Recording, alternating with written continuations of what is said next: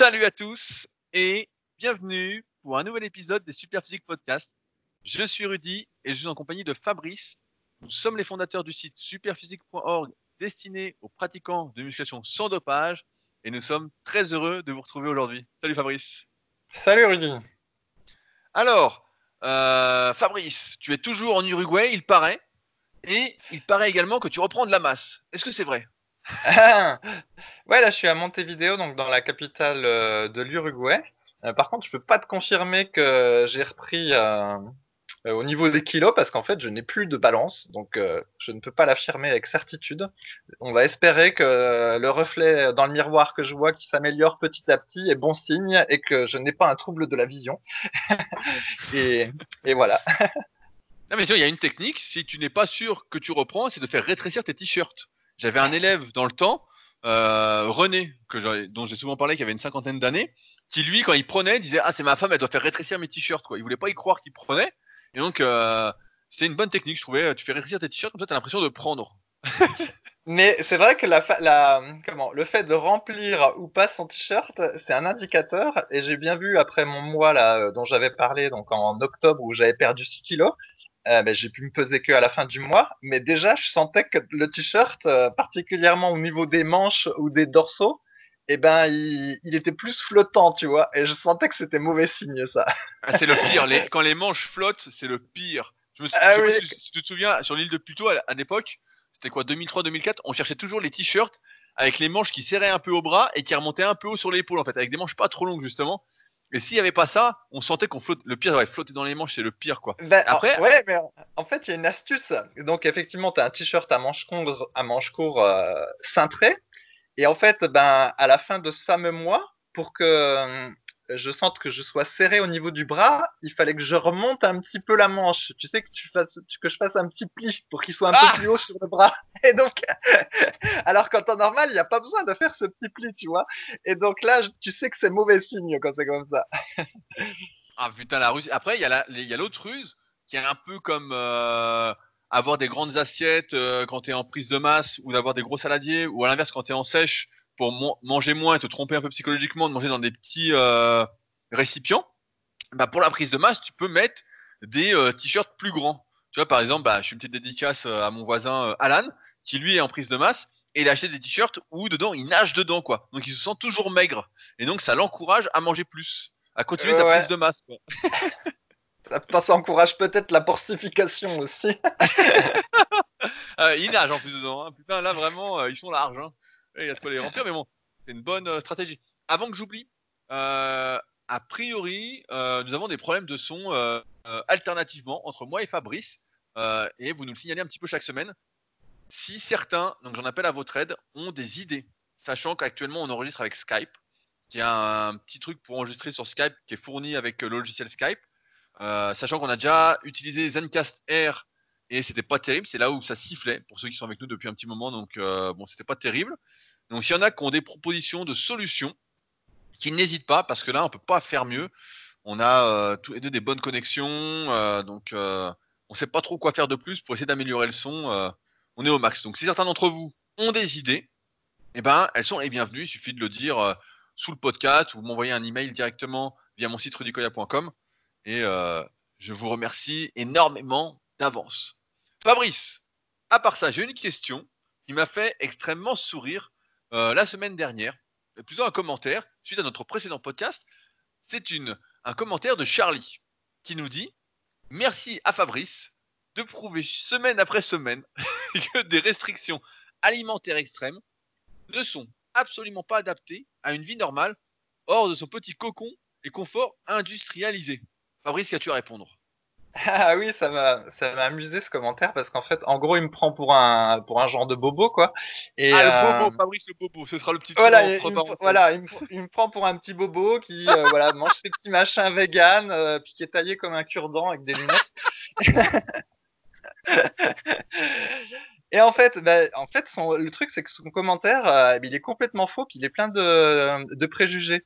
Donc, effectivement, parce qu'en fait, donc effectivement, je suis allé, euh, donc euh, comme on a parlé dans les précédents podcasts, donc je suis passé un peu de temps au Pérou, je passé un peu de temps au Bolivie, j'ai passé du temps à Buenos Aires, et donc là, je suis à Montevideo. Et en fait, à part dans les coins ruraux, les capitales de ces pays-là, y compris la Bolivie, hein, qui n'est pas le pays le plus riche parmi les quatre que je viens citer, grosso modo, c'est les mêmes standards qu'en Europe. Moi, je parle pas de l'éducation et les hôpitaux, j'ai pas, j'ai pas testé ça, mais sinon, le reste, c'est pareil, quoi. Vous avez euh, des restos, des voitures, euh, des métros, euh, tout est exactement pareil, en fait. Et même des fois mieux, par exemple, à Buenos Aires, le métro, il est climatisé. Et bah, ceux qui habitent à Paris en ce moment, puis qui vivent les grèves, où ils sont entassés comme des bestiaux dans le métro, bon, bah, ils ont de la chance, comme il fait que 3 degrés, ils transpirent pas trop.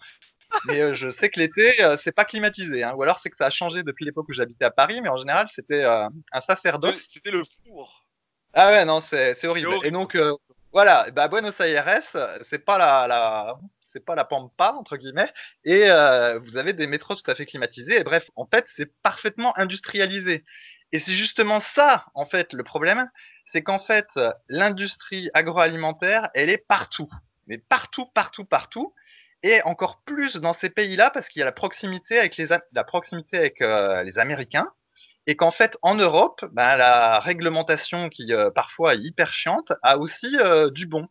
Et donc, je donnais plein d'exemples. Par exemple, pour le lait de soja, euh, il y en a du, lait de soja au supermarché, sauf il y, a même un rayon entier. Vous avez tout lait de soja au chocolat, lait de soja à la vanille, lait de soja à la pêche, tout ça. Mais le truc, c'est qu'à chaque fois, il est coupé au sirop de glucose. Lait de soja à la pêche. il est, coupé, ça il est coupé au sirop de glucose. Et en fait, le truc, c'est que je dirais un peu au hasard, mais mettons qu'en France, dans un supermarché, il y a 50% des produits qui servent à rien. Après, si en plus vous êtes vegan, bah, vous oubliez le rayon œuf et puis le rayon lait, donc euh, ça passe peut-être à 70%. Il faut aussi oublier le rayon charcuterie et le rayon poisson. Mais ici, en fait, des fois dans le supermarché, en fait, il y a 90% des rayons qui ne servent à rien. Mais il y en a en fait, il y a plein de choses. Mais sauf que euh, bah, c'est, tout est coupé au tout est coupé au, sirop de glucose ou euh, à l'huile euh, truc mûche hydrogéné. Enfin, des fois il y a des mélanges de fous. L'autre coup, ma femme elle est tombée sur de la poudre de chantilly. Je sais pas si tu te rends compte. De la poudre de chantilly. Est-ce que tu as goûté au moins? Ah bah attends, t'es fou. Et on a regardé ah la liste des on regarde la liste des ingrédients, et alors tu vois premier ingrédient sirop de glucose, deuxième ingrédient sirop de maïs, troisième ingrédient euh, huile euh, de machin hydrogéné de la mort, quatrième ingrédient sirop de lait, après tu as toute une pelletée d'ingrédients que tu sais même pas ce que c'est tellement ils ont des noms compliqués, et à la fin ça finit par arôme. Et en fait ça, ce produit-là est assez représentatif, malheureusement, de euh, l'industrie agroalimentaire qu'on trouve ici et qu'on trouve aussi en France, mais pas autant. Et c'est ça le, problème. Donc c'est pas du tout que ici je n'ai pas mon confort industrialisé. C'est l'inverse, c'est qu'en fait c'est parfaitement industrialisé, mais dans ce qu'il y a de pire en fait. Et même la sauce soja, imagine une bête sauce soja, et eh ben euh, on fait tout le rayon, et eh ben elles sont toutes coupées au, sirop de glucose, tu vois. Tu peux même pas en trouver une qui, soit toute simple. Et alors ici. Mais, tu, tu manges de la sauce? La, la, sauce soja, euh, en temps normal, oui, je m'en sers pour accompagner euh, les plats. C'est pas, pas, le truc hyper salé là? Ah, il y a plusieurs variantes, mais enfin, moi je trouve pas ça si salé que ça. Mais euh, oui, là t'es intoxiqué toi. Hein ouais, c'est ça. Pas, mais putain. Ah, le, le, mec, le mec a plein de rétention d'eau en fait. ah, le mec est une alors. bonne. alors que c'est un aliment tout fait sain. Bref, et donc ici, là, où je suis à Montevideo, ou même quand on était à Buenos Aires, comme c'est des capitales, il y a quand même des magasins un peu genre la vie claire, on va dire en France. ils sont plus petits, etc. Mais bon, il y a un peu le style. Mais même dans ces magasins-là, bah, on trouve encore des trucs qui sont coupés euh, au sirop mais il y a quand même euh, moyen de, se trouver des trucs pas mal. Et d'ailleurs, bah, c'est marrant parce que dans le magasin euh, à côté de chez moi, un petit peu euh, vegan, végétarien, eh ben, on trouve de l'isolate de protéines de soja en sachet. Donc voilà, on trouve, on trouve des choses. Et donc tout ça pour dire qu'en fait, la problématique, c'est pas que je suis pas dans mon petit cocon et confort industrialisé, c'est que c'est l'inverse. Il y a justement du truc industriel partout.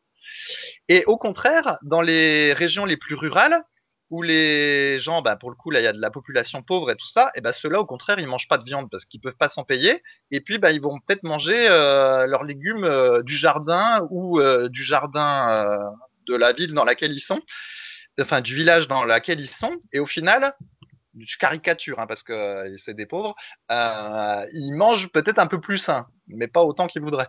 Et donc, voilà, le problème, c'est pas une histoire de confort industrialisé. Fabrice, euh, tu, pars, donc en vacances, tu fais des vacances de bobo en fait, c'est bien ça. des vacances de riche. Ah, on peut dire ça dans la mesure où effectivement on prend l'avion pour aller jusqu'en Amérique du Sud, alors que sincèrement, je le dis en toute honnêteté, euh, il y a plein de choses qui sont équivalentes euh, en Europe. Par exemple, là en Uruguay, vous avez une côte euh, avec plein de plages. Ça ressemble un peu à la Costa Brava espagnole. Et donc finalement, il y a plein d'endroits qu'on a, qu'on a dans lesquels on est allé qui ressemble un peu à ce qu'on a euh, en Europe. Alors évidemment, vous n'avez pas les citer un cas en Europe, mais au niveau des, je sais pas, des plages, des paysages, des trucs comme ça, l'Europe est extrêmement variée, puis il y a vraiment euh, beaucoup de choses à voir. Donc il n'est pas nécessaire de venir en Amérique du Sud euh, pour voir des belles choses. Il y en a plein en Europe. Donc Alors, en ce sens, on peut dire effectivement, mon voyage est un peu bobo. je veux revenir sur la sauce soja, puisque pendant que tu parlais, j'ai regardé la composition, qui contient donc des graines de soja du blé. Il y a donc du gluten dans la sauce soja, de l'eau et du sel. Il faut savoir qu'il y a environ, en moyenne, 5,5 grammes de sodium pour 100 grammes, Fabrice. Ouais, ouais, je, sais que c'est un petit peu salé, mais en fait, tu t'en sers d'assaisonnement, ou des fois tu peux t'en servir pour euh, mettre au fond de ta poêle, pour, euh, comment dire, euh, assaisonner un peu ce que tu cuis ou assaisonner ce que tu manges, mais évidemment, faut pas rajouter du sel de table par là-dessus, parce qu'il y en a déjà pas mal. Ça, pas de problème, Rudy, je dis pas le contraire. Hein. Alors, j'avais deux autres questions.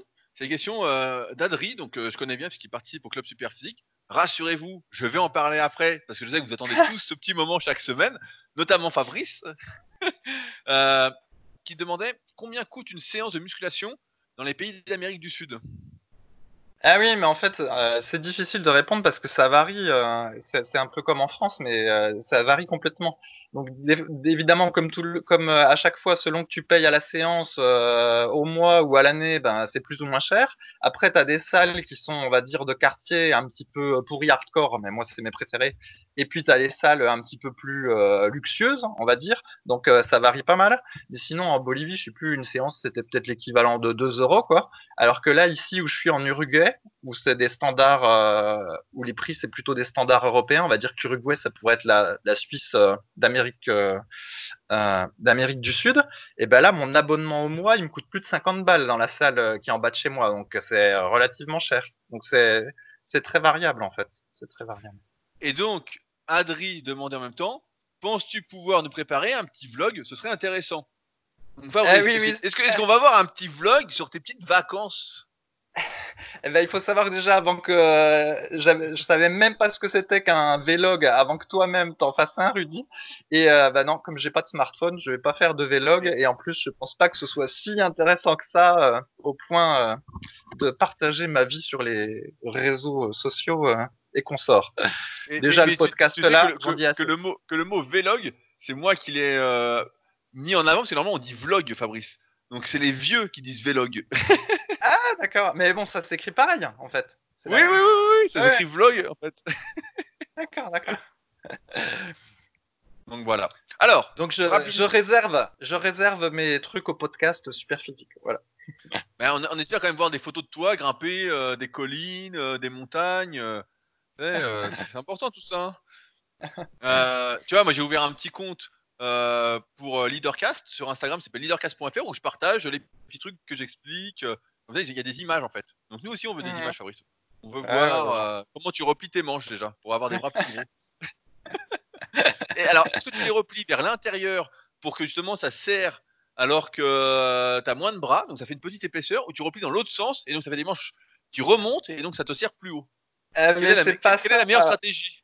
Mais non, c'est pas ça la technique, c'est pas comme ça. C'est qu'en fait, tu vas retrousser très discrètement la manche, mais tu fais aucun repli. Tu vois l'astuce? Tu la tires oh. doucement vers le haut, et normalement, comme il te reste quand même un peu de muscle vers le haut, ça doit suffire pour qu'elle tienne toute seule. Tu vois? Oh, Ah, je suis déçu, je crois que tu faisais un truc esthétique. justement, c'est esthétique parce que personne ne voit si c'est bien fait, euh, que tu as légèrement retroussé ta manche, tu vois, c'est tout à fait discret. Euh, alors, rapidement, sur le club super physique, promis, c'est rapide. Je voulais dire que le prochain tournoi du club super physique qui concerne le squat avant et le rameur aura lieu sur le site clubsuperphysique.org. Vous connaissez l'adresse. Du 20 au 25 janvier. Euh, je reparlerai plus en détail sur mes réseaux sociaux. Donc, euh, Rudy Koya SP sur Instagram et c'est Rudy Koya sur Facebook. pour ceux qui sont intéressés de participer. Comme d'habitude, il y aura des événements qui seront organisés. j'en reparlerai dès que je saurai si Adri de la salle Vita Liberté à Cannes l'organise et si Mickey à Dunkerque l'organise aussi. Mais en tout cas, c'est le tournoi le plus difficile de l'année, celui que tout le monde redoute. Donc, euh, tout le monde a peur de la série longue au squat avant, et c'est normal. c'est normal, mais une fois qu'on est dedans, ça va. C'est avant de commencer, euh, mais bon, c'est là qu'on voit souvent ces tournois-là, chaque année, où on perd le plus de participants par rapport au premier tournoi. C'est là qu'on voit euh, qui reste ou pas. Souvent, on perd des fois 10-15 participants sur la saison qui, ont cru qu'ils allaient pouvoir endurer ça et qui finalement préfèrent se retenir. ils, ont, peur de faire trop de performances. C'est là qu'on voit les guerriers des pas guerriers. Exactement. comme j'ai cité hier sur Instagram, j'ai repris ta phrase. On n'imagine pas Tom Platz rater sa vie. Là, c'est pareil. On n'imagine pas quelqu'un faire une série de 30 au squat avant, rater sa vie. Ça n'existe pas. Eh, attention, c'était pas ma phrase, je l'avais moi-même entendue euh, sur une vidéo, donc euh, je ah sais pas de qui elle est, mais euh, oui, oui, j'avais précisé que je l'avais entendue sur une vidéo, ça, elle n'était pas de moi. Donc rendons ah, à César ce qui est à César. Mais J'ai dit que c'était de toi. Bon bah. Bon bah, c'est pas grave. c'est pas grave, vu que de toute façon personne ne lit mes publications, c'est pas très grave. Alors. De toute façon, plus personne ne sait même qui est Tom Platz, donc. Et c'est marrant parce qu'en ce moment, je suis en train de relire euh, les guides pratiques du bodybuilding de Texier là.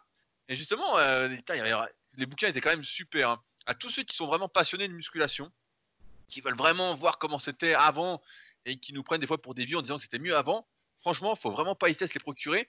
Il s'appelle euh, Les guides pratiques du bodybuilding. Il y a 10 tomes. C'est aux, éditions JPENA, donc c'est J-I-B-E-N-A, de Jean Texier. Et franchement, c'est du caviar. quoi. C'est vraiment ah, une fois que vous lisez ça, vous avez envie de vous entraîner. Quoi. vraiment là, euh, c'est pas comme. Euh, bah, maintenant, je crois qu'il n'y a même plus de magazine qui existe en France hein, de musculation. Mais euh, à l'époque, quand j'étais plus jeune, là, tous les muscles fitness, les flex, on voyait ça, bon, ça donnait pas trop envie de s'entraîner. On voyait que tout était faux, quoi. Alors que là, là, on voit que tout est vrai et franchement, c'est le top, quoi. Vraiment le mhm. top. Tiens, en parlant de c'était mieux avion, avant, là, dans la salle où je suis, donc en fait, il n'y a pas de rack à squat, tu peux pas faire de squat. Par contre, il y a une saleté de machine à hip trust. Non, mais tu le crois, ça, Rudy? Bah bien sûr, parce que c'est la, mode. Il y a, moi, je vois sur les réseaux, je surveille un peu tout ça, parce que comme j'ai la salle à Annecy, le Super Six Gym, comme vous savez, bah, je regarde en fait les sorties de machines, ces trucs qui pourraient m'intéresser. Et un de plus en plus qui sortent des machines à hip trust, en fait, effectivement, et des marques se concurrence. Euh, donc euh, ouais, c'est, devenu vraiment à la mode en fait, hein. vraiment, vraiment. Ah, mais, mais, attends, tu, sincèrement, tu te marres? donc, alors pour la, donc je sais plus, j'en suis à la quatrième ou cinquième salle là en deux mois, et à chaque fois, euh, va euh, son lot de, de drôleries. Et donc là, dans celle-là, donc il y a une petite salle de, muscu, mais euh, j'ai encore de la chance parce que les haltères vont jusqu'à 40 kg. Donc euh, ça, je me plains pas. Après, il y a tout un espace qui est beaucoup plus grand pour faire le fameux entraînement fonctionnel. Donc avec des cordes, tu sais que tu secoues, un machin que tu tires au sol, des TRX, etc. Et puis tu as une salle de cours collectif. Et en fait, donc dans la salle de muscu, effectivement, il y a un hip thrust, mais il n'y a pas de rack squat. Je dis, mais c'est pas possible. Comment tu peux même prétendre euh, faire un truc fonctionnel s'il n'y a pas de rack à squat? Alors, même si on recommande plus le squat arrière et plutôt le squat avant à la place du squat arrière, il faut quand même reconnaître que la quintessence, entre guillemets, du mouvement pour la préparation physique, quoi, c'est le squat libre. Et ben là, tu peux même pas en faire. Donc, euh, c'est assez drôle. Et sinon, effectivement, un truc que j'avais déjà euh, relevé la fois d'avant, mais qui est encore accru dans cette salle-là, c'est qu'en fait, les haltères, donc tu en as de 1 à 10, et après, ça fait 10 12,5, 15, 17,5, 20, 22,5, 25, 30, 35, 40. Et là, pour le coup, bah, le pas d'incrément entre deux haltères, vraiment, il n'est pas pratique du tout pour euh, progresser. Donc là, comme je vais m'entraîner un mois dessus, c'est pas très grave. Mais c'est vrai que euh, c'est difficile de passer de 12,5 à 15. C'est trop, en fait. Et donc là, euh, ça, c'est comme ça, dans beaucoup de salles en, France aussi. Hein. Moi, je vois mes élèves qui m'expliquent, etc. C'est pour ça que la plupart achètent soit des lestes, donc souvent des lestes de cheville qui mettent au poignet ou directement sur les haltères pour monter de 1 en 1. Mais c'est souvent le cas, de 2-5 en 2-5. Nous, à SPGM, on a de 2 en 2, mais après, on a tous nos petits lestes, etc. Et même sur les barres, on a nos poids de 500 grammes pour monter doucement. Mais sinon, c'est ça, dans la plupart des salles, euh, c'est pour ça que c'est hyper dur. Et comme je disais dans ma vidéo qui est sortie euh, dimanche dernier sur ma chaîne sur les séries longues, bah souvent, comme l'incrément est trop élevé, il faut faire des séries plus longues avant de mettre plus de poids. Sinon, euh, c'est impossible en fait de progresser sur le moyen long terme l'augmentation est beaucoup trop élevée, demande trop de progression en fait. Et euh, malheureusement, on va en reparler après, on progresse pas tant que ça quoi. Ouais, mais euh, après, alors il y, a un problème aussi, c'est que quand tu allonges la durée de la, série, à un moment donné, l'effort est pas tout à fait le même. Quoi. Tu, tu finis en fait, entre guillemets, par t'habituer à travailler euh, à ce poids-là et en série un, je sais pas, mi-longue, on va dire. Et après, quand tu augmentes le poids de 2,5 kg d'un coup, bah certes, ton nombre de répétitions va chuter, mais peut-être qu'il va chuter plus qu'il ne devrait parce qu'entre guillemets, tu avais trop travaillé avec un poids un peu léger et en série mi-longue. Tu vois, en fait, l'effort euh, n'est plus tout à fait le même si tu pousses ta série ouais, longue. Ouais, bah, en, général, d'expérience, je peux te dire, il faut deux à trois semaines pour que pour qu'on s'habitue au poids suivant. En fait, je prends un exemple à la con. Si vous faites du coucher avec halter, euh, vous passez de 27,5 à 30 kg, voilà, ça peut faire beaucoup. Bah, il faut, il faut monter jusqu'en série de 20 à 27,5 euh, avant de passer à 30. Et quand vous allez passer à 30, par exemple en série de 10 pour démarrer d'un peu bas, bah, euh, première fois ça va vous sembler lourd. Deuxième séance en 11 répétitions par exemple. Hein. Il y a plein de variantes possibles. Pour ceux qui utilisent l'application SP Training, bah, euh, vous voyez bien comment ça se passe en fonction de la note de difficulté que vous mettez. Mais euh, application qui est disponible sur tous les stores, bien évidemment, et le premier mois est gratuit. Donc n'hésitez pas à l'utiliser avec les cycles de progression qui sont inclus dedans.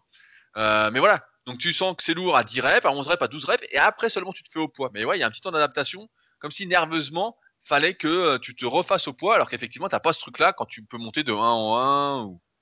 Exactement, exactement. Alors, et alors une autre anecdote qui est assez marrante. Donc, c'est qu'il y a plein de gens ici qui font euh, du gainage, etc. Bon, ça, euh, pourquoi pas. Mais alors, curieusement, ils viennent le faire dans la toute petite salle de musculation plutôt que d'aller dans la salle de cours collectif qui est libre. Donc, euh, déjà qu'il n'y a pas trop de place, et ben en plus, il faut enjamber les gens qui font du gainage.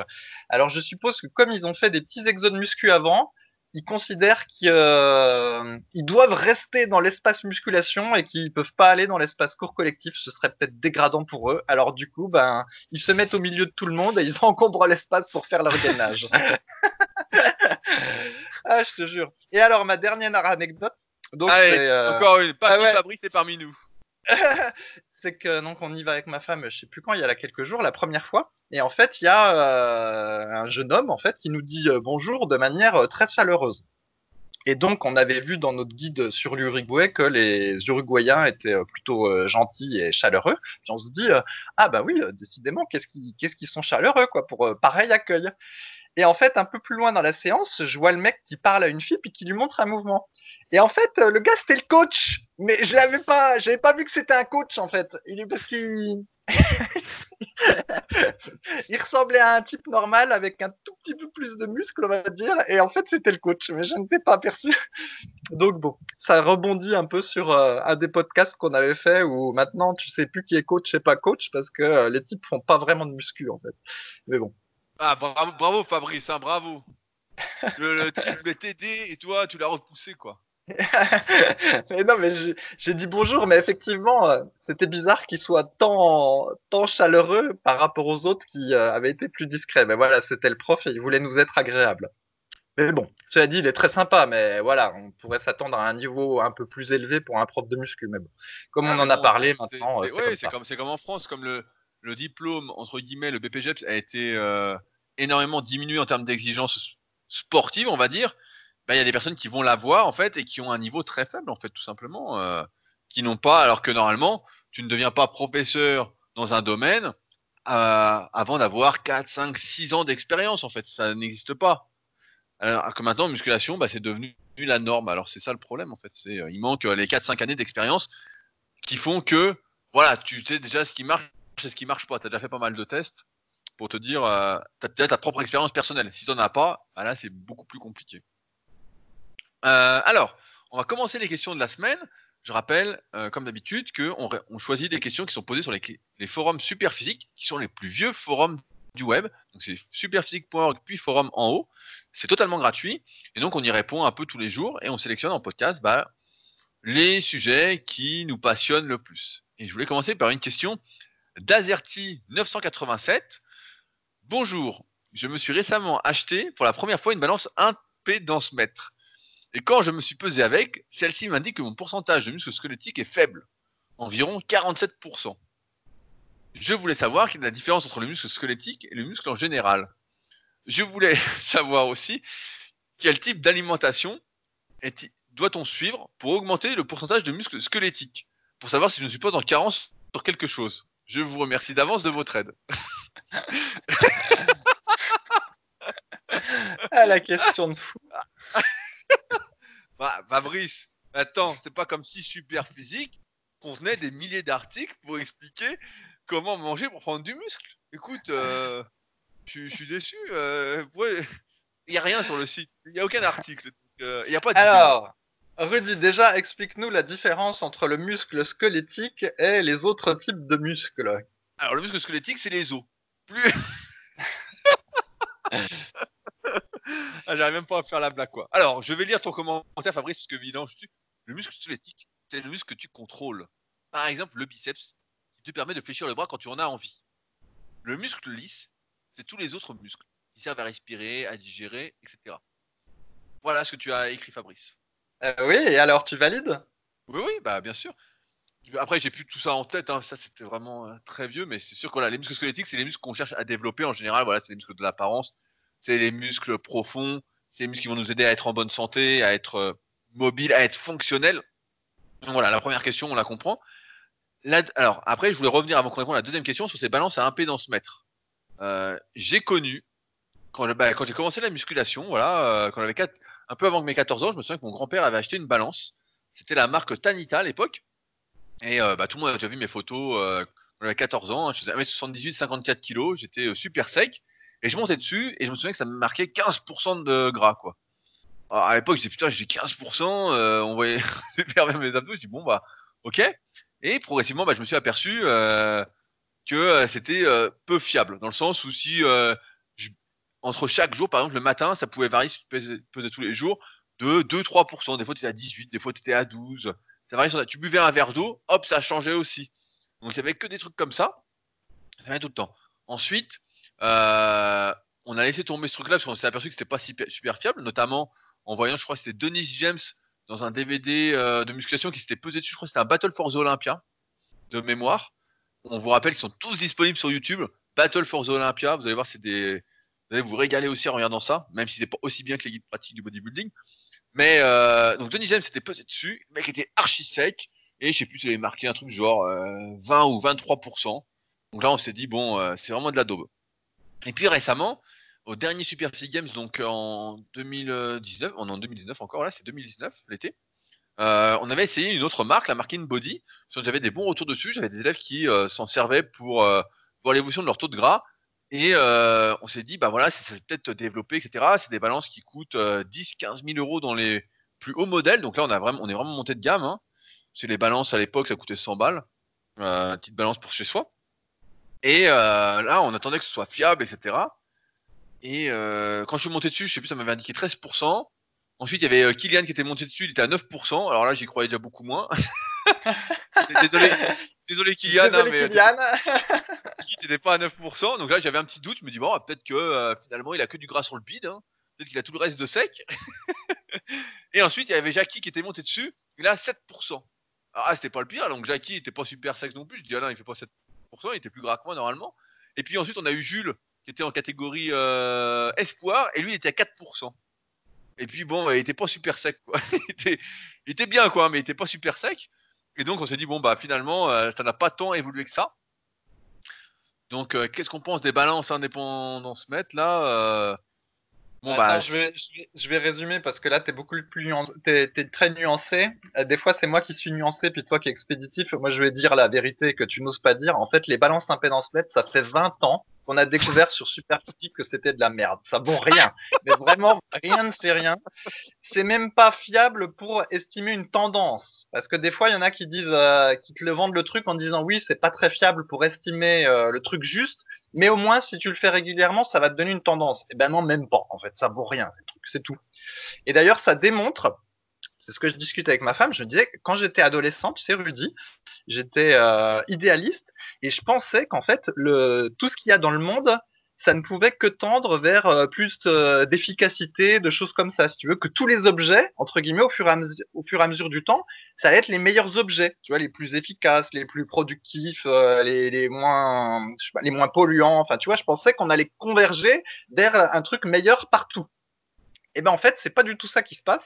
Et d'ailleurs, c'est bien pour ça qu'on a de plus en plus de machines à hip thrust dans les salles et de moins en moins de trucs à squat. C'est qu'en fait, il y a des, il y a des espèces de modes.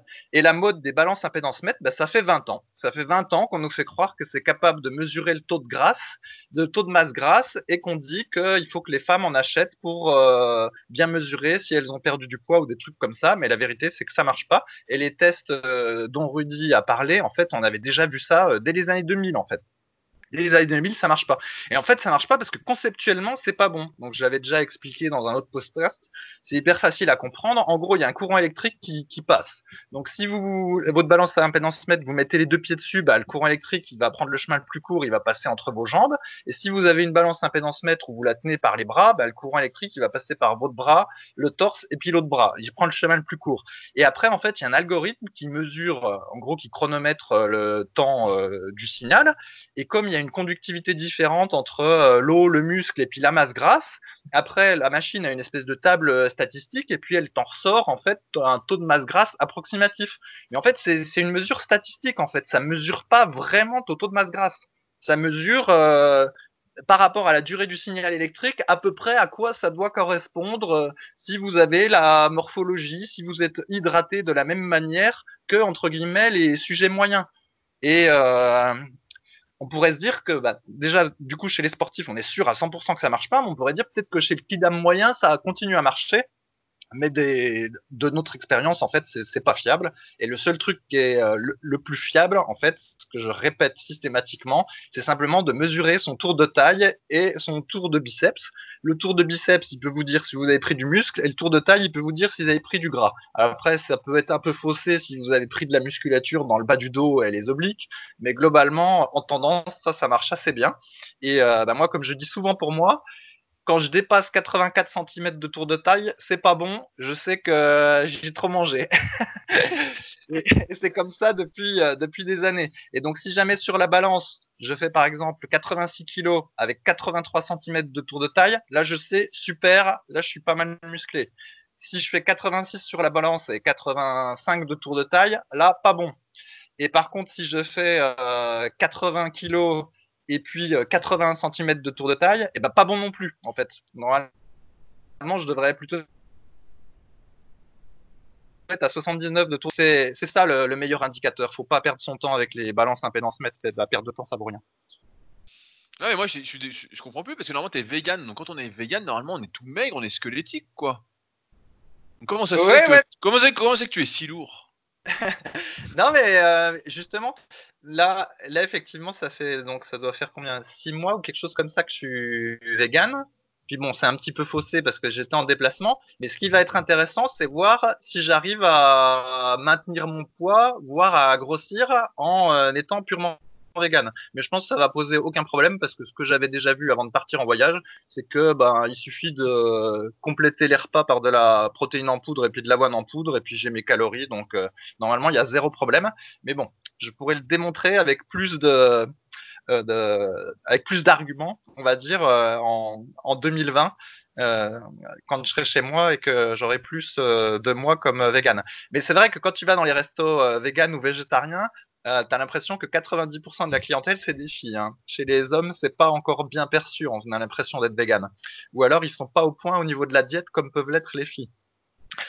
Donc voilà. mais moi, je pense que c'est tes antécédents de carnivore, Fabrice, qui font que tu es comme ça. Hein. et, l'avenir va nous montrer que tu vas maigrir progressivement. Moi, j'ai entendu dire que quand on était vegan, on perdait ses cheveux. Donc toi, t'es déjà sauvé, euh, forcément. Donc on verra pas les effets secondaires. Hein. on pourra pas voir. on pourra pas voir. Euh, après, pour finir sur la question de l'alimentation, la question est un peu trop vaste pour qu'on y réponde en podcast. Ça pourrait prendre euh, des plombes et des plombes. Hein. Vraiment, c'est un sujet qu'on a énormément développé sur Superphysique. Pour ceux que ça intéresse, il y a une rubrique, comment elle s'appelle? Je suis en haut. Elle est dans Conseil et elle s'appelle Diététique. le type, il me reproche toujours de ne pas écouter ses leadercasts et il connaît même pas le site Superphysique. ah, ça fait, ça, fait longtemps que j'ai pas écrit d'article sur Superphysique. J'écris beaucoup d'articles en, ce moment sur mon site rudicoya.com, donc n'hésitez pas à aller les lire. Hein. Franchement, euh, je me dépouille en ce moment. Mais euh, je me souviens plus comment ça s'appelait. Après, c'est toi qui organise le menu, Fabrice. Donc forcément, je ne sais plus comment il est. Après, je suis, perdu. Euh, donc ça. Voilà, sur l'alimentation, bah, euh, quel est le meilleur moyen de faire du muscle? C'est de manger sainement, pas de saloperie. Si on n'est pas trop gras, bah, c'est de manger un peu plus que ses besoins, surtout si on est débutant. Si on est trop gras, bah, mieux vaut pas trop grossir. Si on débute, rester stable. Et si on est déjà bien gras et puis on est déjà un peu musclé, bah, mieux vaut maigrir un petit peu. Voilà, ça, ce sera mieux parce que plus on a de gras, comme vous le savez, plus on devient gras au moindre excès calorique. Le gras appelle le gras. Donc, euh, je ne développe pas plus. Pour ceux qui ça intéresse, il y a plusieurs articles sur le site qui expliquent tout ça en détail. Euh, je voulais répondre à une question de Link64 qui a des problèmes de progression. Bonsoir à tous. Cela fait plus d'un mois ou presque que j'essaye désespérément de valider enfin les 4 x 6 répétitions aux tractions. Mais à chaque séance, je réalise 6, 5, 5, 4 ou 6, 4, 4, 4. Bref, j'ai donc essayé durant quelques semaines de faire plus de volume avec par, exemple 7 séries de 5 que je valide sans trop de soucis. Mais après ce cycle, les 4 x 6 ne passent décidément pas. Je ne peux en plus pas vraiment augmenter le nombre de séries car mes séances me prendraient un temps fou. Je suis déjà limite avec mes 7 x 5 répétitions. Avez-vous des conseils pour enfin progresser? Fabrice, est-ce que tu veux commencer? Ah bah, toi, le toi, le, le professionnel du gang du duo étroit. ah, mais toi, tu es spécialiste des questions progression, donc euh, je pense que tu vas pouvoir euh, te lâcher sur celle-là. Mais euh, je voudrais juste dire qu'on voit qu'il y a un. Comment dire On voit aussi une difficulté, c'est que là, il fait des séries assez courtes parce qu'il n'est pas encore suffisamment fort pour faire des séries mi-longues. Et effectivement, ce que moi j'ai vu, c'est que quand on fait euh, beaucoup de séries de 6, de 5 reps, tout ça, bah, la progression est euh, plus difficile. Surtout que là, il dit par exemple qu'il fait 4 euh, séries, donc la première il fait 6, puis après il fait 4-4. Donc on en déduit qu'en plus il doit probablement être proche de sa limite sur la première série. Et comme j'avais déjà expliqué la dernière fois dans le podcast, il faut pas être il faut pas être trop proche de sa limite sur la première série parce qu'après ça grille nerveusement pour les suivantes et c'est pour ça qu'après il a sa force qui s'écroule et donc là très probablement la, la seule solution en fait serait de faire moins de reps et plus de séries pas à fond et du coup d'avoir un tonnage élevé sur la séance mais sans s'épuiser nerveusement et ça ça devrait lui permettre de passer le cap mais c'est vrai que c'est pas évident aux tractions quand on n'est pas très fort euh, on fait plein de séries courtes et ça fait pas le même effet que quand on, si on était capable de faire quatre séries de 10 par exemple. Donc c'est ça qu'il faut être capable de, gérer. Mais euh, vas-y toi, Rudy, lâche-toi sur la progression et explique. non, mais en, fait c'est assez simple. Euh, comme tu l'as dit, comme les séries sont très courtes, en, fait, ça nécessite un haut pourcentage de progression à chaque séance pour réussir à progresser. Là, je vais prendre l'exemple. Euh, si on veut passer de 6 à 7 répétitions, ça fait une progression d'environ 15%. Euh, c'est énorme. Euh, personne ne peut faire ça à moins de débuter vraiment complètement, etc. C'est pas possible. Donc c'est pour ça que les séries moyennes, voire les séries longues à mesure qu'on progresse, sont plus intéressantes pour continuer à progresser parce que ça nécessite moins de pourcentage de progression.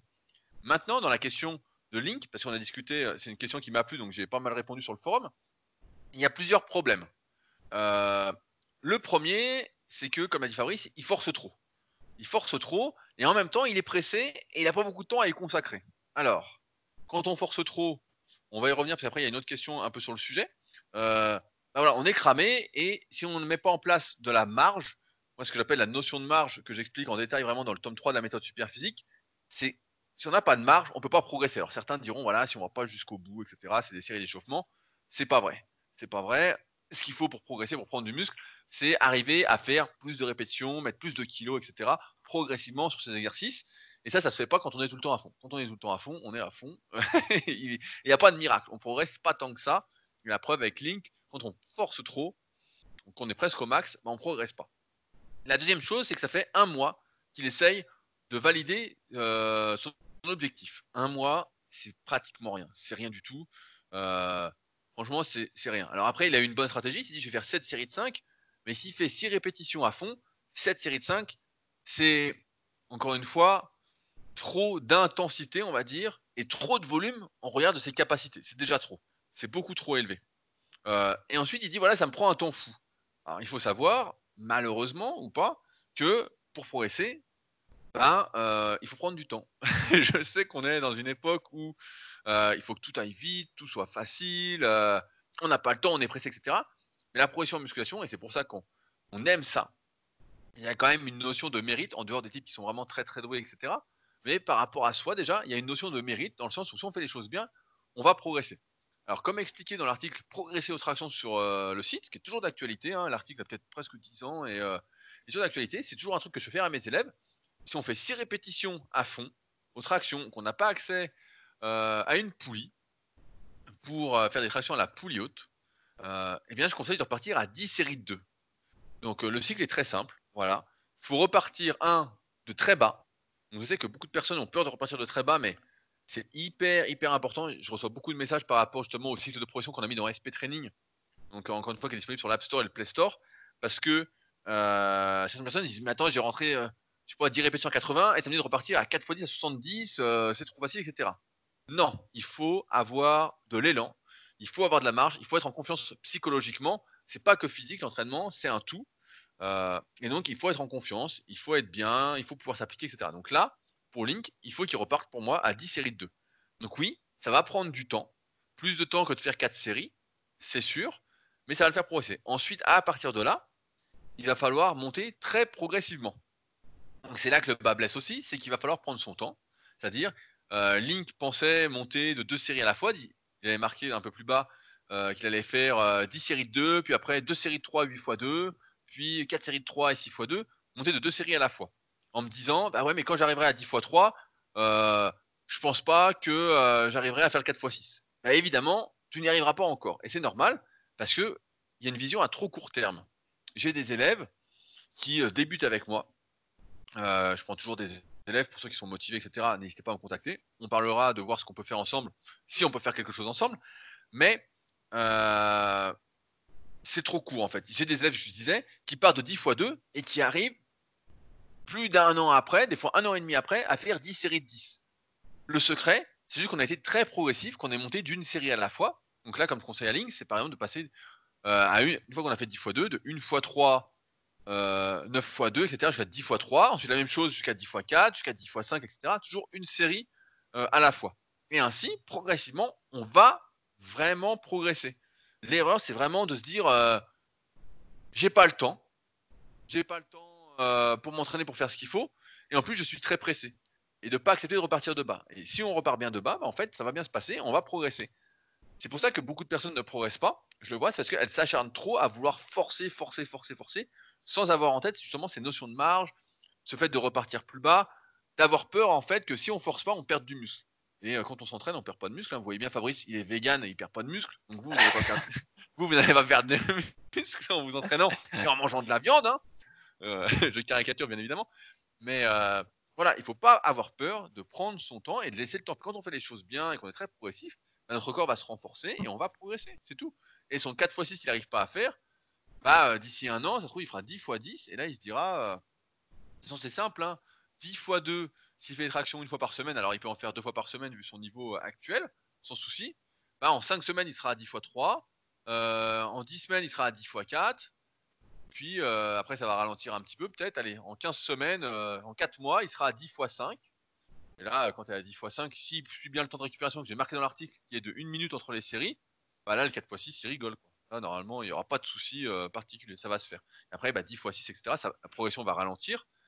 Mais euh, moi, je conseille d'aller au moins jusqu'à 10 x 10 sur un premier cycle de traction pour voir ce que ça représente. Après, par contre, si les séries s'allongent, il faudra augmenter le temps de récupération. Une minute ne suffira plus. Bon. Alors sinon, j'ai une technique exotique pour les tractions. Ouh là là faire la méthode de l'échelle. Ah oui, la, Mais la- la méthode de Pavel. La méthode de Pavel, mais je sais pas pourquoi, parce que aux tractions ça marche pas mal. Euh, je- Peut-être au dips ça marche peut-être, ça j'en sais rien, mais aux tractions ça marche pas mal. Par contre, je le ferai pas du tout sur les autres exercices, mais en tout cas aux tractions, euh, les tests que j'avais fait, ça marchait pas mal. Donc le principe est simple. Donc là, dans son cas, mettons que donc il, il arrive pas à faire ses quatre séries de 6, on va dire qu'en forçant à fond, il arrive peut-être à atteindre 7 répétitions. Peut-être qu'il est capable de faire 7 tractions. Donc la technique, ce serait de faire une traction tu te reposes 30 secondes, deux tractions, tu te reposes 30 secondes, trois tractions, tu te reposes 30 secondes, 4, après tu vas jusqu'à 5, la sixième tu l'attends pas, ça va te griller, et ensuite tu redescends. 4 répétitions, 3 répétitions, 2 répétitions et une répétition. Et normalement, comme tu prends 30 secondes de repos entre chaque série, c'est pas trop trop long, Et ça, ça va pas te griller nerveusement. Et tu peux faire ça normalement trois fois par semaine. Tu peux t'amuser à le faire avant chaque séance d'entraînement, par exemple, ou voilà, avant chaque séance. Éventuellement deux fois par semaine. Après, une fois par semaine, je pense que c'est pas assez. Hein. Avec ce type de méthode, il faut. bah, c'est un bah peu comme. il, fait, fait, pas assez de répétitions, c'est pas suffisamment euh, traumatique, on va dire, entre guillemets, pour n'être fait qu'une fois par, par semaine, en fait. Voilà, c'est ça. Faudrait le faire probablement trois fois. Et euh, éventuellement, s'il a l'impression que c'est c'est pas assez parce que j'avoue, j'ai pas testé cette méthode euh, avec aussi peu de reps. Peut-être que dans ce cas-là, faut euh, faire deux échelles. Donc dans ce cas-là, tu ferais euh, une échelle comme j'ai dit. Après, tu te reposes deux minutes et puis tu recommences une deuxième pour avoir un volume d'entraînement suffisant.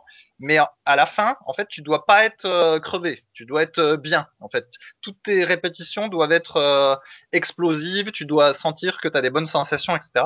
Et ça, ça marche pas mal parce que je pense que les tractions, en fait, c'est un exercice plus technique qu'il y paraît. Et il y a une, manière de tirer qu'on apprend au fur et à mesure qu'on fait des tractions. Tu vois, tirer avec un certain élan. Enfin bon, j'ai un peu de mal à expliquer, mais je pense qu'il y a une espèce de triche qu'on peut avoir aux, tractions qu'on apprend euh, quand on fait beaucoup de reps. Et euh, cette, cette, échelle que suggérait donc euh, Pavel Tsatsouline, qui était un, un, auteur autour de la musculation connu dans les années 2000, que nous on n'aime pas trop, mais que son échelle, moi je trouvais ça pas mal. Et ben voilà, ça peut être une technique pour les tractions. Et, mais par contre, il faut en faire plus fréquemment que lui ne fait. Attends, Pavel Tsatsouline, Power to the People, donc où tu faisais du développé militaire et euh, du attends et du soulevé de terre. Tu faisais que ça comme exo. Tu te souviens, il y avait aussi la, la je crois que c'est la beer routine où tu faisais 20 séries de 5. Ouais, ouais, ça, La, la, beer routine 20 séries de 5 sur le même exo. Euh, après il y a la warrior diet. Je sais plus ce que c'était ça la Warrior Diet, mais je crois ah, que. Mais ça, c'est pas, c'est pas lié à lui, c'est un autre type. Et en fait, sa beer routine, beer, c'est beer d'ailleurs qu'on dit, parce que sinon beer c'est la bière. La beer routine, la routine, c'était, la routine de la bière, les gars. C'était 8 séries de 5 répétitions sur quelques exercices euh, soi-disant basiques, mais bon, c'était pourri, on va pas s'étendre dessus, puis en plus, on en a déjà parlé. Je vais juste dire un truc, en fait, sur sa technique de l'échelle, c'est pas lui qui l'a. Enfin, moi, je faisais déjà ça, en fait, quand j'étais adolescent. Et en fait, c'était un type à la salle qui m'avait montré. Et en fait, on faisait ça, mais euh, l'un après l'autre. C'est-à-dire que donc moi, je faisais une rep, lui faisait une rep. Après, moi, j'en faisais deux, lui en fait deux. Et en gros, l'idée, c'était euh, celui qui allait tenir euh, le plus longtemps, en fait. Tu vois, celui qui allait pouvoir monter le plus haut. Et après, qui était capable de redescendre. Parce que la redescente, si tu forces trop sur la montée, après redescendre, c'est pas évident non plus. Hein. Et donc, voilà, ça nous faisait un petit jeu entre nous. Et ça, on faisait ça dans les années 90. Donc, avant Pavel Tsatsouline. Ah, moi, je me souviens de ces livres hein, que je m'étais procuré, euh, qui étaient euh, un sacré sketch quand même. Hein. C'était. Euh, et, la fois, je suis retombé dessus. En fait, il est toujours là, le petit Pavel. Hein. Ah ouais. vu, il fait des conférences, etc. mais putain, ces livres, c'est vrai. Il y avait aussi un bouquin sur le stretching, je me souviens. putain, c'était. ouais, C'était nul. Et alors, je sais pas si tu te souviens, mais il y avait une vidéo de lui où il fait l'exercice de la roulette, là pour les abdos mais il le fait debout. Euh, attends, oui, c'est ça. Il le oui, fait oui, il y en a qui font debout, ouais. Voilà, il fait debout, donc c'est beaucoup plus difficile que de faire euh, sur ah, les genoux. Et il en fait, je crois qu'il en fait un en entier dans la vidéo qui avait été publiée à l'époque. Mais la deuxième, on voit pas le, on le voit pas remonter, tu vois. Et du coup, on se disait que ça se trouve, il nous arnaquait puis qu'il était capable de faire qu'une rep et demie voire peut-être même de faire qu'une euh, moitié de rep, parce que je me souviens pas si la première répétition on la voyait en, entier. Mais bref, ça c'était assez drôle. Et par contre, euh, après j'ai vu des vidéos euh, d'un autre type qui lui est, très bon. C'était comment il s'appelle celui-là? Ben, Je vais pas retrouver un, entraîneur aux USA qui était assez populaire dans les années 2000. Maturé, non? Non, non. Ross, comment il s'appelle? Ross Ename. Voilà. Et lui, après, euh, il faisait des vidéos comme ça de boxe où il faisait de la corde à sauter, tout le tralala. Et puis à un moment donné, il fait de la roulette debout. Et par contre, c'est pas la moitié de rep de Pavel. Hein. Euh, tu vois qu'il en enchaîne, je sais pas combien, 5 ou 6 des roulettes debout. Un exercice très difficile. Donc lui, c'était pas, c'était pas un Mickey, comme dirait mon père. C'était pas un Mickey, le Ross. Par contre, Pavel, euh, c'était un peu plus douteux. Mais bon. ah non, mais à l'époque, pour tout vous dire, pour euh, tout ça, c'est que euh, quand il y avait une vidéo sur le net, en fait, comme il n'y avait pas beaucoup de vidéos, il y avait presque rien, bah, en fait, tout le monde la voyait, ils disaient Ah, c'est incroyable, etc. Tout était euh, incroyable, en fait. Alors que maintenant, il y a tellement de vidéos, tellement de trucs. La roulette debout, et moi, je vois tous les jours des mecs qui en font, en fait, la roulette debout. Je me dis Bon, bah, ok. Donc euh, ça nous fait relativiser sur ce qu'on jugeait de fort avant et ce qu'il est euh, vraiment quoi. Alors après, bon, moi je fais pas la roulette debout, ça fait un moment que j'en ai pas fait tout son même à genoux.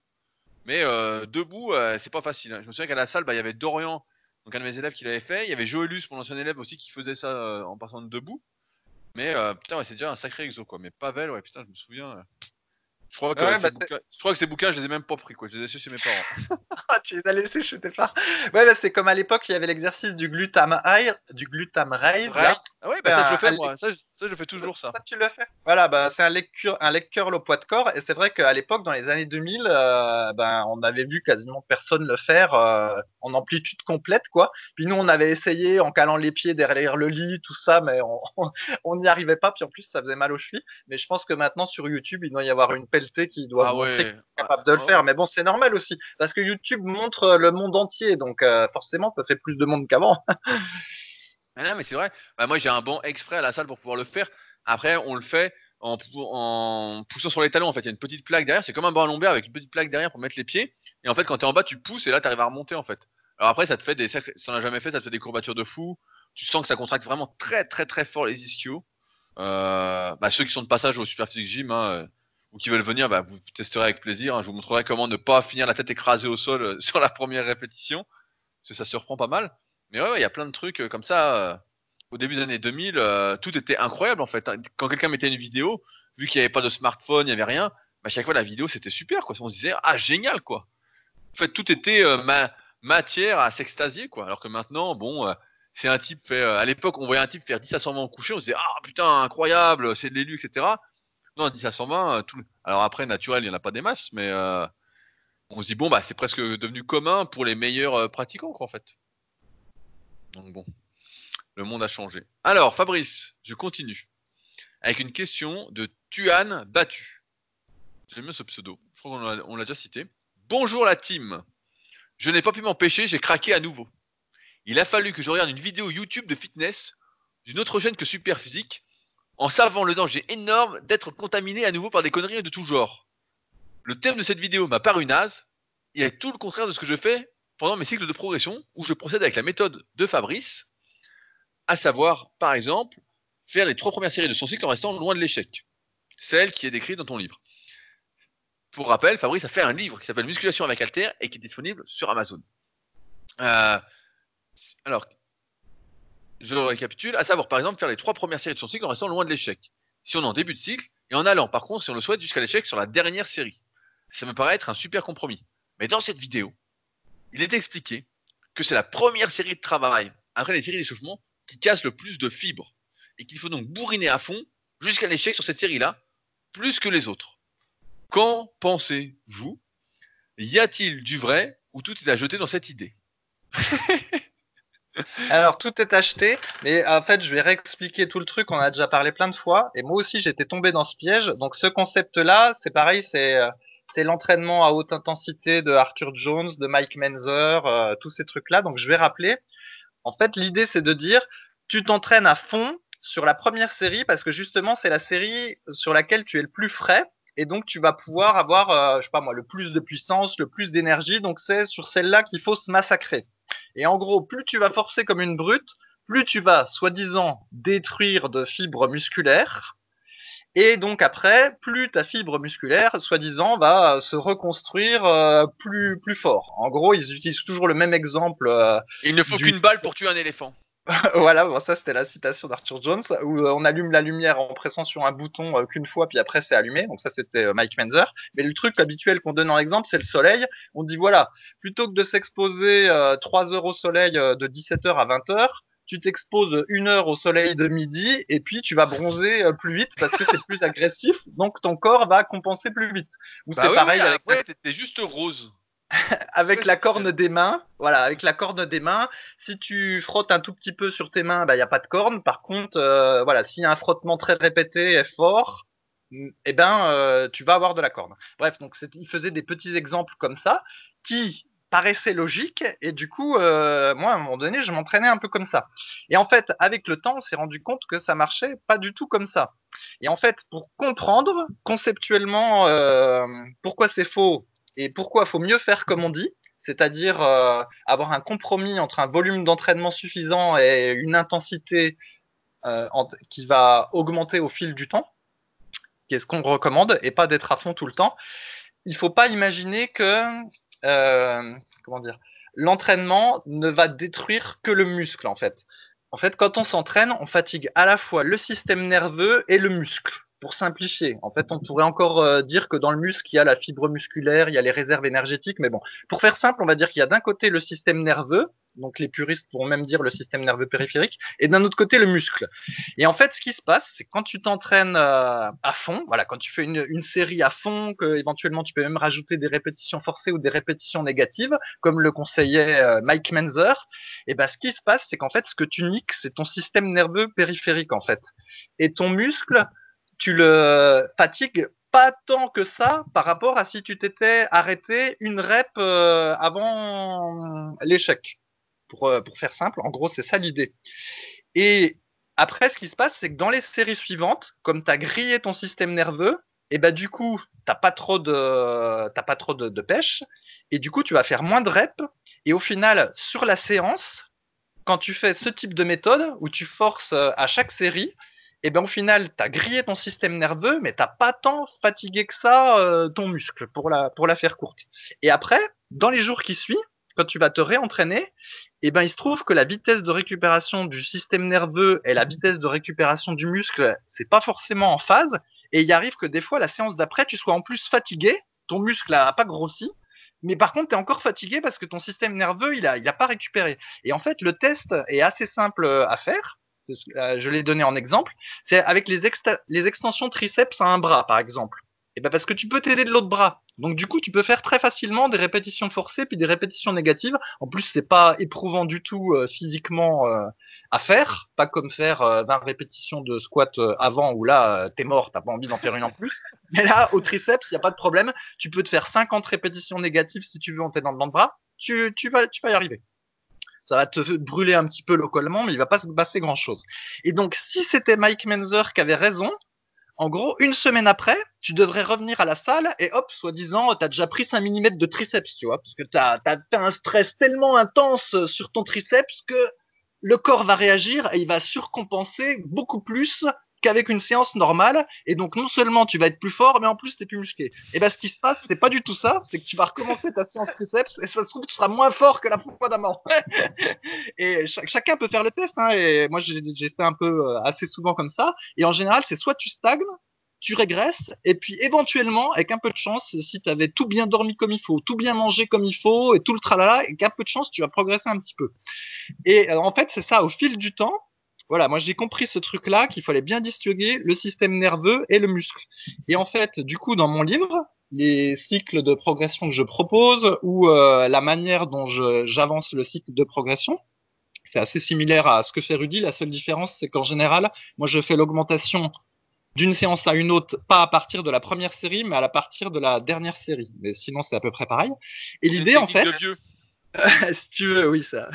Et l'idée, en fait, c'est que il faut euh, fatiguer suffisamment le muscle, mais pas trop fatiguer le système nerveux pour que à la séance d'après, en fait, ton muscle est récupéré et un petit peu surcompensé, et puis ton système nerveux est aussi récupéré euh, en étant en phase. Il faut que la récupération des deux systèmes soit en phase pour qu'il y ait une progression. Et donc, ça passe par euh, ce qu'on recommande Rudy et moi. Et le problème, voilà, des méthodes à la Mike Menzer et à la Arthur Jones, c'est qu'en fait, c'est le système nerveux qui est épuisé et la récupération entre les deux qui est déphasée. Et c'est pour ça qu'en fait, quand tu suis la méthode de Mike Menzer, ce qui se passe, c'est que tu te déconditionnes parce qu'en fait, t'as pas assez de stress entre guillemets sur le système nerveux, puis encore moins euh, sur le système cardiovasculaire. Donc petit à petit, tu deviens de moins en moins bon physiquement. Mais le pire, c'est qu'en plus, tu peux être un peu fatigué parce que nerveusement, tu es un peu fatigué en fait, parce que ça fatigue en fait euh, nerveusement d'aller à fond comme ça. Et, euh, et voilà, et donc je pense que j'ai expliqué, voilà, si tu découples bien système nerveux muscle, tu comprends pourquoi on recommande, comme euh, on dit avec Rudy, et pourquoi ce que tu as vu dans ta vidéo YouTube et ce que disent des tas de gens, c'est faux. Alors après, Rudy, notre spécialiste en physiologie, va peut-être pouvoir aller plus loin dans les détails en différenciant le système nerveux général, le périphérique, les réserves énergétiques, les fibres euh, myofiliaires ou je sais pas quoi. Mais conceptuellement, on s'en fiche. On s'en fiche, ça n'a pas d'intérêt. le mec invente des mots comme. Non, mais je comptais pas compléter. T'as as, fait, as fait une bonne réponse. Hein. Je pense que c'est assez clair pour tout le monde. Euh, ceux qui veulent en savoir plus sur la notion d'échec, etc. Voilà, c'est vrai que le problème, c'est quand on force à fond, c'est pas le muscle qui devient le facteur limitant en fait. Il y a, j'ai fait un podcast il y a deux semaines sur euh, Leadercast pour ceux qui écoutent mon autre podcast sur la fatigue suite à la lecture du livre Endurance de euh, Alex Hutchinson et en fait qui montre bien que euh, la fatigue est rarement, on stoppe rarement un effort à cause de nos muscles en fait. C'est souvent soit le système nerveux central qui coupe un peu l'effort, soit c'est le système nerveux périphérique comme a dit Fabrice qui va mettre en place des limitations, voilà mais euh, c'est pourquoi forcer à fond. Et on s'en rend bien compte en plus. Hein, si vous forcez à fond, vous faites la technique de Fabrice avec des répétitions négatives, etc. Vous allez avoir des courbatures tellement horribles qu'elles vont durer tellement longtemps que euh, vous allez voir, votre fréquence d'entraînement sera trop faible en fait après. C'est pour ça qu'il y a un juste équilibre en fait entre forcer euh, et trop forcer. Et c'est pourquoi on est pour les séries multiples et qu'on n'est pas pour la série unique, même si de temps en temps ça revient à la mode. Hein. J'ai encore vu les dernières fois, je sais plus qui, qui disait la série unique c'est super, etc. Ouais, pour moi, c'est pour moi, c'est pas de l'entraînement. En fait, la série unique, là, c'est vrai que comme tu as dit, on se déconditionne, on devient de moins en moins sportif, on a de moins en moins de conditions physiques.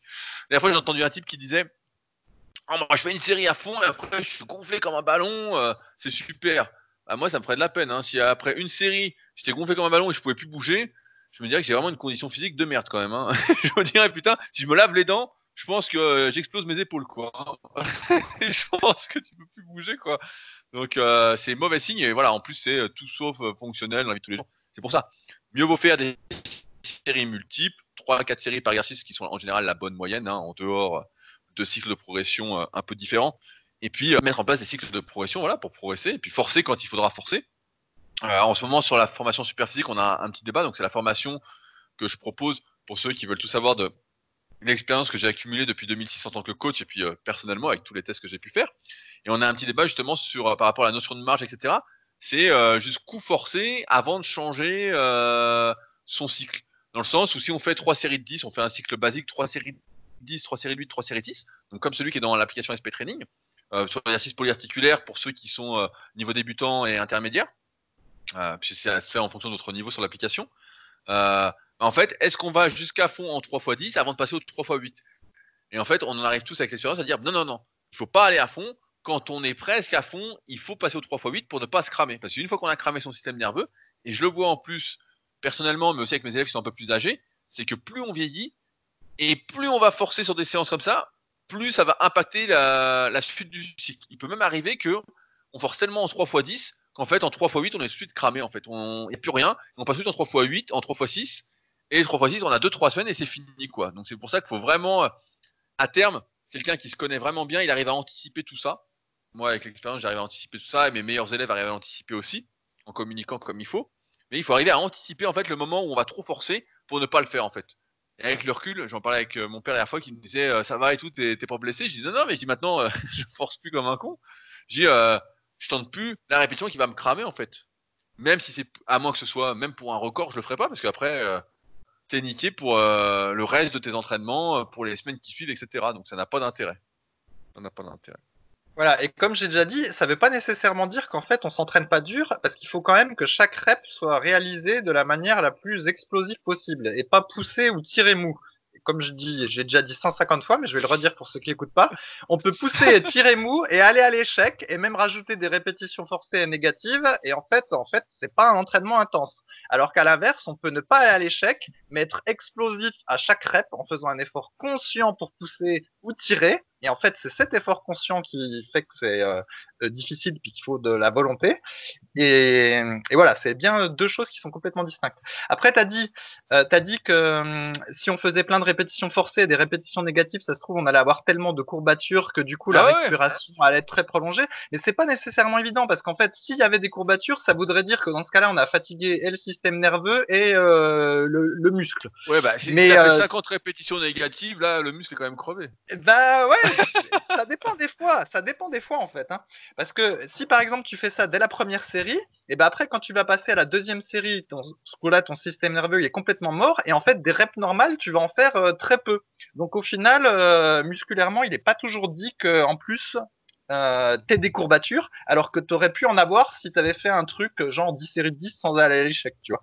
Donc c'est pas euh, forcément lié. Mais bon, de toute façon ça dépend beaucoup de l'exercice, euh, selon qu'il y a eu un, un étirement ou pas euh, au niveau des courbatures. Ouais, ouais. Et je vais, en- c'est- je, je vais enfoncer le clou. En fait, on s'est aperçu sur les forums dans les années 2000 que c'était une grosse connerie ce truc-là. C'était en partie parce qu'il y avait eu l'influence d'un type dont le pseudo était Force Athlée, et Ah oui euh, donc il s'écrivait comme un powerlifter, un type qui faisait de la force athlétique, et il nous a dit, mais vous êtes, il faut pas faire ça au développé couché. Donc nous on poussait comme des cons, souvent on faisait plein de maxi, euh, euh, des fois on faisait des répétitions forcées, etc. Puis on avait tout du mal de progresser. Il nous a dit non non c'est pas ça qu'il faut faire.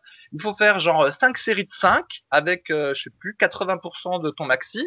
Ensuite, tu augmentes un peu la semaine d'après, tu fais 5 séries de 4. Après, tu augmentes un petit peu le poids la semaine d'après, tu fais 5 séries de 3. Et ensuite, la semaine d'après, tu redescends les poids et tu refais 5 séries de 5, mais avec un poids légèrement plus lourd que les 3 séances précédentes. Et en fait, ce cycle tout bête là, où on forçait, euh, où on n'était jamais à l'échec, et ben tout le monde s'est mis à le faire sur le forum et euh, tout le monde a progressé plus vite qu'en fait quand on faisait des répétitions forcées et qu'on tentait des maxi à tout bout de champ. Et c'est là en fait qu'on a compris qu'aller à l'échec comme recommandait Menzer et compagnie, eh ben c'est- c'était pas bon. C'était pas bon. Et le pire, c'est quand sur YouTube, on peut trouver des vieilles vidéos d'un truc qui s'appelle le système Vader. Ça date des années 90. Et en fait, il y a une, euh, y a une des vidéos où euh, justement c'est ce que, ce que je dis là est un peu expliqué, mais d'une autre manière. Donc, on voit un type qui s'entraîne pour progresser en, en force, et à un moment donné, il commence à pousser la barre de Ah, développé. avec, Ed Cohn. Voilà, il commence à pousser la barre tout doucement. Et donc, je sais plus si c'est. Donc, si tu dis que c'est Ed Cohn, on va dire que c'est ça. Je sais Oui, plus oui. c'est lui. Et je crois que lui, il prend la barre, il la re-rack et il dit là, t'es plus explosif, tu pousses lentement. euh, ta rep euh, sert à rien, en tout cas pour prendre de la force. Euh, laisse tomber cette série-là, tu en referas une euh, après. Et donc voilà, il prend la, barre des mains. Il a pas dit comme Menzer, oh là là, t'es pas à fond, rajoute 5 répétitions forcées et euh, la fois d'après tu vas exploser ton record au coucher. Non non, il a pas dit ça. Et il se trouve que c'est Ed Cohen qui est bon au coucher et pas Menzer qui, avec tout le respect que je dois, en fait, sans dopage, était probablement pas très très bon, hein, Menzer. Donc bref, il faut mieux écouter Cohen que Menzer. Et en fait, la suite, tout ce qui a découlé après, les cycles de progression que promeut euh, Rudy, tout ça, et ben ça date de ce petit passage de Force Athlée sur le Oui, oui, forum sûr. qui nous a montré un peu le truc en fait. C'est ça. Bah, moi. For- Force Athlée, je l'ai connu sur un autre forum qui n'existe plus, il s'appelait Power Attitude à l'époque, et euh, qui m'avait donné un programme de développé couché. Je crois que j'en parle dans ma formation gratuite pour ceux qui euh, se sont inscrits pour la recevoir, qui est à chaque fois dans le lien du podcast.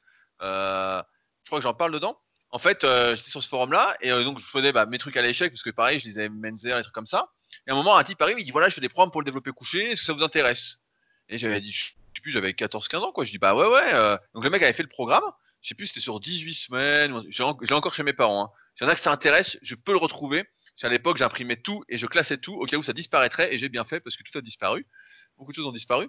Euh, et donc, il avait filé ce programme-là. Et donc, j'avais fait ça et j'avais énormément progressé au coucher. À tel point que le coucher, pendant des années, c'était devenu mon point fort. Parce que je faisais toujours sa méthode, en fait. Euh, à l'époque, lui, c'était pas le 5x5. Il faisait 10 x 5, 10 x 4, 10 x 3. Donc, euh, ce qui est un cycle de progression un, peu différent. Euh, on pourra en reparler s'il y en a que ça intéresse. Dites-le sur le forum Superphysique.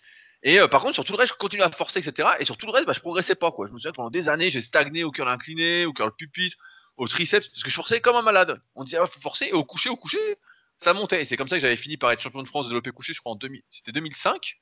J'avais fait 130 euh, à 17 ans.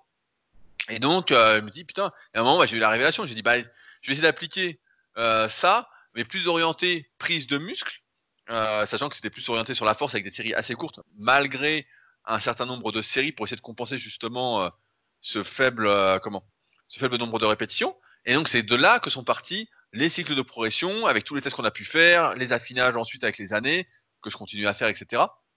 Et c'est parti de là, du constat que fait là où je forçais pas à fond, c'est là où je progressais et j'étais même en avance. Et maintenant, maintenant ça fait des années que je fais ça partout quoi. Et ben je me rends bien compte que finalement le développé couché c'est pas un point fort chez moi. c'est juste c'est pas un point faible mais c'est pas le point fort et que en l'appliquant partout, bah, finalement, on voit en faisant mon analyse morpho-anatomique, une analyse qu'on fait pour analyser ses segments osseux, sa longueur musculaire, etc., bah, que c'est totalement respecté. Quoi. Je suis beaucoup plus fort sur les tirages, que les muscles longs sont beaucoup plus forts, etc., ont plus de potentiel et donc que je deviens plus fort. Alors qu'à l'époque, j'aurais pu me dire, ah bah je suis fait pour le développer couché en fait. Et non, c'est juste que je m'entraînais comme une quiche sur le reste et que forcément, quand on s'entraîne comme une quiche, allez, j'ai une citation qui est exceptionnelle. Euh, je sais pas si Claude, je sais pas si Claude m'écoute. Donc c'est un copain de la salle, c'est Claude JJB Annecy qui fait des jus de légumes sur Annecy que vous voyez dans les vidéos qu'on fait des compétitions. Qui m'a dit cette semaine, si tu t'entraînes comme une pomme de terre, tu vas faire de la purée. j'ai trouvé ça pas mal. Et donc, euh, bah, je m'entraînais comme une pomme de terre, donc ça faisait de la purée. Ça faisait rien de bien sur le reste, alors qu'au coucher, bah, euh, je sais plus ce qu'il m'a dit, mais il m'a dit si tu t'entraînes. J'ai oublié la, deuxième phrase, mais celle-là m'a fait plus, fait rire et l'autre m'a pas fait rire, donc c'est pour ça que je l'ai pas noté. Mais euh, voilà, c'est de là que ça part, et c'est vrai qu'on forçait comme des dingues, et il se passait rien. Je me pendant des années, je faisais les mêmes choses au, au cœur incliné. C'était vraiment l'exercice, je forçais, chaque semaine je forçais. Je crois que je faisais 12 reps à 20 kg, cœur incliné, en plus je faisais avec rotation et tout, je faisais n'importe quoi. Tout le monde disait qu'il fallait faire des rotations. Hein. Ne faites pas de rotation au cœur incliné, ni, quand vous faites des cœurs, tout ça c'est conneries. Euh, mais euh, ouais, c'est de là que ça sort et, euh, on Voilà, on n'a jamais su. On n'a jamais trop su qui était là. à un moment donné, on pensait que c'était Marc Casablanca, mais je crois que lui-même n'a pas validé que c'était le pseudo. Oui, oui, ben moi je l'avais eu au téléphone et ça n'avait pas. il m'a dit que c'était pas lui. Et c'est marrant parce que moi j'ai un magazine que j'ai avec moi que j'ai ramené justement, un monde du muscle, je sais plus quel numéro. Et justement, dedans, il est interviewé et il parle de cette méthode-là, du 10x5, 10x4, 10x3. Donc, euh, mystère euh, sur l'identité de ce force athlé, en tout cas, qui nous a euh, bien aidé. voilà, qui nous a éclairé. En fait, c'est un inconnu qui nous a éclairé, alors que Menzer, Arthur Jones et compagnie, ils racontaient que des conneries. Et le pire, c'est que quand tu suis cette méthode-là, où tu te dis, bon, bah, je force comme un dingue sur une série ou sur deux séries, mais je force comme un dingue, quand tu vois que tu ne progresses pas, et ben en fait tu culpabilises puis tu dis bah, peut-être que j'ai pas assez forcé. Et du coup tu, du coup tu forces encore plus. Et, euh, et voilà puis, euh, puis en gros tout ça tout ça m'énerve ça n'a pas ça n'a pas de fin. Tu forces tu forces jusqu'à te blesser. ça n'a pas de fin même tu te dis mais j'ai pas forcé plus. Bon alors après c'est vrai que des fois là dans les salles on se dit que peut-être qu'il faudrait qu'il force un peu plus c'est le, le, truc inverse. Mais bon voilà tout ça pour dire que euh, faut pas aller à l'échec. Il faut faire comme on préconise mais exploser à chaque rep, que ce soit des tirages ou des poussées. Voilà comment ça il faut faire. Et eh bah sur ce, on va s'arrêter là. J'espère qu'aujourd'hui on aura eu un bon son. Fabrice, m'as-tu bien entendu tout le temps? Euh, Il y a juste sur la fin, des fois, c'est un peu grésillé. Donc, euh, je pense qu'il y en a qui vont se plaindre à un ah, moment sur la fin. Mais le reste était, pas mal. Voilà. Alors, Et moi, comme je suis loin de mon micro, là, ça marche bien. Tu vois, le Skype me diminue pas mon son. ok, ok. Bon, bah, on a fait au mieux. Moi, j'ai tout entendu, donc j'espère que euh, la qualité euh, sera bonne. Sinon, c'est la surprise encore une fois. Et j'attends vos suggestions, comme je l'ai dit en début de podcast. Donc, euh, si vous avez des questions, je rappelle que les forums Superphysique sont là pour ça. Donc, vous connaissez l'adresse maintenant. Si vous désirez en savoir plus, le livre de Fabrice est disponible sur Amazon Musculation avec Alter. 73 évaluations notées 5 sur 5 quand même. Ou le livre, voilà, je précise en fait là. Combien ça t'a coûté ces commentaires?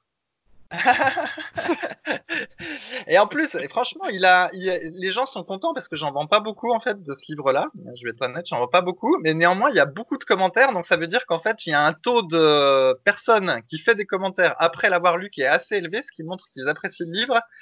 Et en fait, là, dans le podcast avec Rudy, on rigole, on fait des blagues, etc. Donc c'est un petit peu le bordel, mais le livre est euh, beaucoup plus structuré, quoi. C'est à l'écrit, tout ça, donc. Euh, c'est plus facile à comprendre que peut-être les, podcasts qu'on fait avec Rudy où des fois ça part dans tous les sens. Voilà. mais moi, depuis qu'il y a un type en commentaire qui a dit que j'étais pas très musclé, que ça donnait pas envie de faire de la muscu, bah j'ai pas de nouveaux commentaires quoi. Le, dernier commentaire, c'est un type qui dit que je suis pas musclé.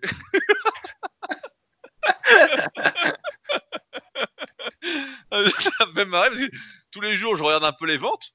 Donc euh, ils, se vendent toujours euh, Là, cette semaine, il s'est bien vendu, donc euh, je ne sais pas si l'éditeur a fait de la pub euh, pour le remonter en tête de liste. Mais euh, à chaque fois, je regarde, donc je me dis, ah, tiens, est-ce qu'il y a un nouveau commentaire? Et puis à chaque fois, c'est le type qui dit, je suis pas musclé. non, mais passe, au, passe au véganisme et au poids cassé, Rudy, ça te fera passer l'étape supérieure. l'étape supérieure, je vais perdre mes cheveux comme toi. C'était, eh, c'était prévisible tout ça, Fabrice. Tu as perdu tes cheveux avant de devenir vegan. C'était un signe. C'était un signe. Donc, Eh, mais euh, attends, tu sais, attends, tu veux que j'explique pour mes cheveux?